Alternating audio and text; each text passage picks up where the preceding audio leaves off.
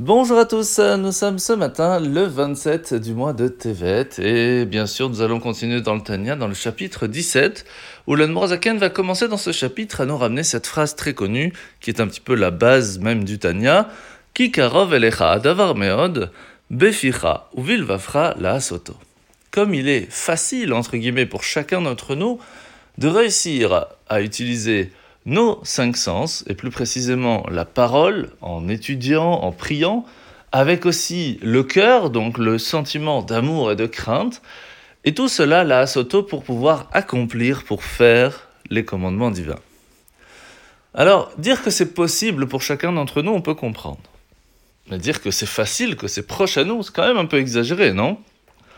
Et c'est là que l'Anmorazaken va nous expliquer comment est-ce que l'on ressent de l'amour de façon générale, comme par exemple l'amour inné entre un enfant et ses parents, c'est quelque chose qui est véridique, qui est très vrai, qui est ressenti, mais ça ne veut pas dire que cet amour va amener à agir.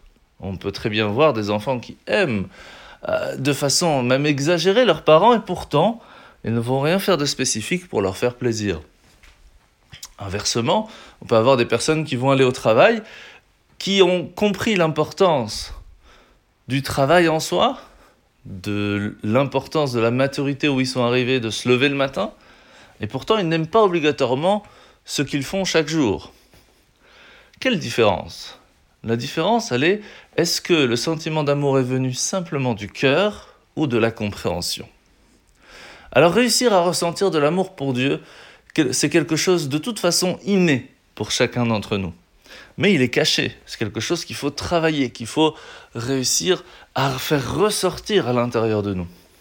Et ce travail est possible lorsque l'on va s'asseoir quelques instants et que l'on va réfléchir sur la grandeur de Dieu.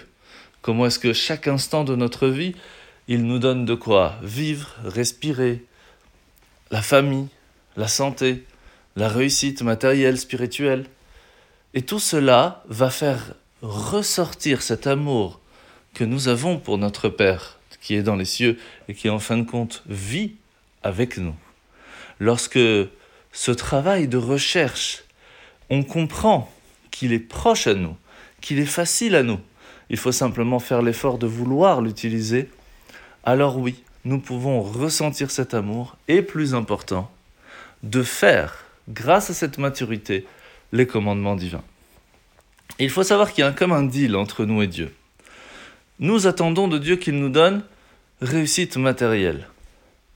Mais Dieu attend de nous que cette réussite nous donne l'envie de lui faire plaisir aussi, en utilisant tout ce que l'on a reçu pour des choses plus spirituelles. Et c'est ainsi qu'il va tester. Voilà, je t'ai donné tant d'argent, as-tu donné une partie pour les pauvres? Je t'ai donné une belle maison, est-ce que tu as invité des invités chez toi? Etc. etc. Et c'est ainsi que fonctionne la réussite matérielle et spirituelle pour chacun d'entre nous. La mitzvah de ce matin, c'est la mitzvah négative numéro 109. Alors si vous vous rappelez, hier nous avions appris que lorsqu'une personne a des animaux, il y a un dixième, donc un animal sur dix qui va devoir être offert en sacrifice. Et il faut savoir qu'aujourd'hui nous apprenons l'interdiction de vendre cet animal. Visa positive numéro 66. Si une personne a fait une avéra très grave, comme par exemple manger à Kippour, ou manger du Hametz pendant Pessah, ou des relations interdites, mais qu'il ne l'a pas fait exprès, ce qui veut dire qu'il ne savait pas que c'était interdit, il ne savait pas que c'était du Hametz, il a oublié, ou c'était pas possible pour lui, dans ces cas-là, eh bien, il devra amener quand même un sacrifice de pardon appelé le Korban Khatat. La paracha de la semaine. Nous sommes paracha de Vaïra, où la Torah va détailler aujourd'hui la lignée de Moshe de Aaron. Et ça, ça va faire contribuer à les faire accepter par le peuple comme dirigeants. Pourquoi? Alors premièrement, on doit savoir que des fois nous mettons Moshe avant Aaron et des fois Aaron avant Moshe. Pourquoi? Tout simplement parce que chacun a une qualité qui lui est très spécifique. Par exemple, l'aspect de Moshe, c'est l'étude de la Torah, l'accomplissement des mitzvot.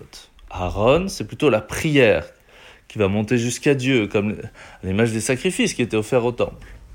Alors des fois, on a besoin d'étudier, on a besoin d'agir pour ressentir de l'amour pour Dieu.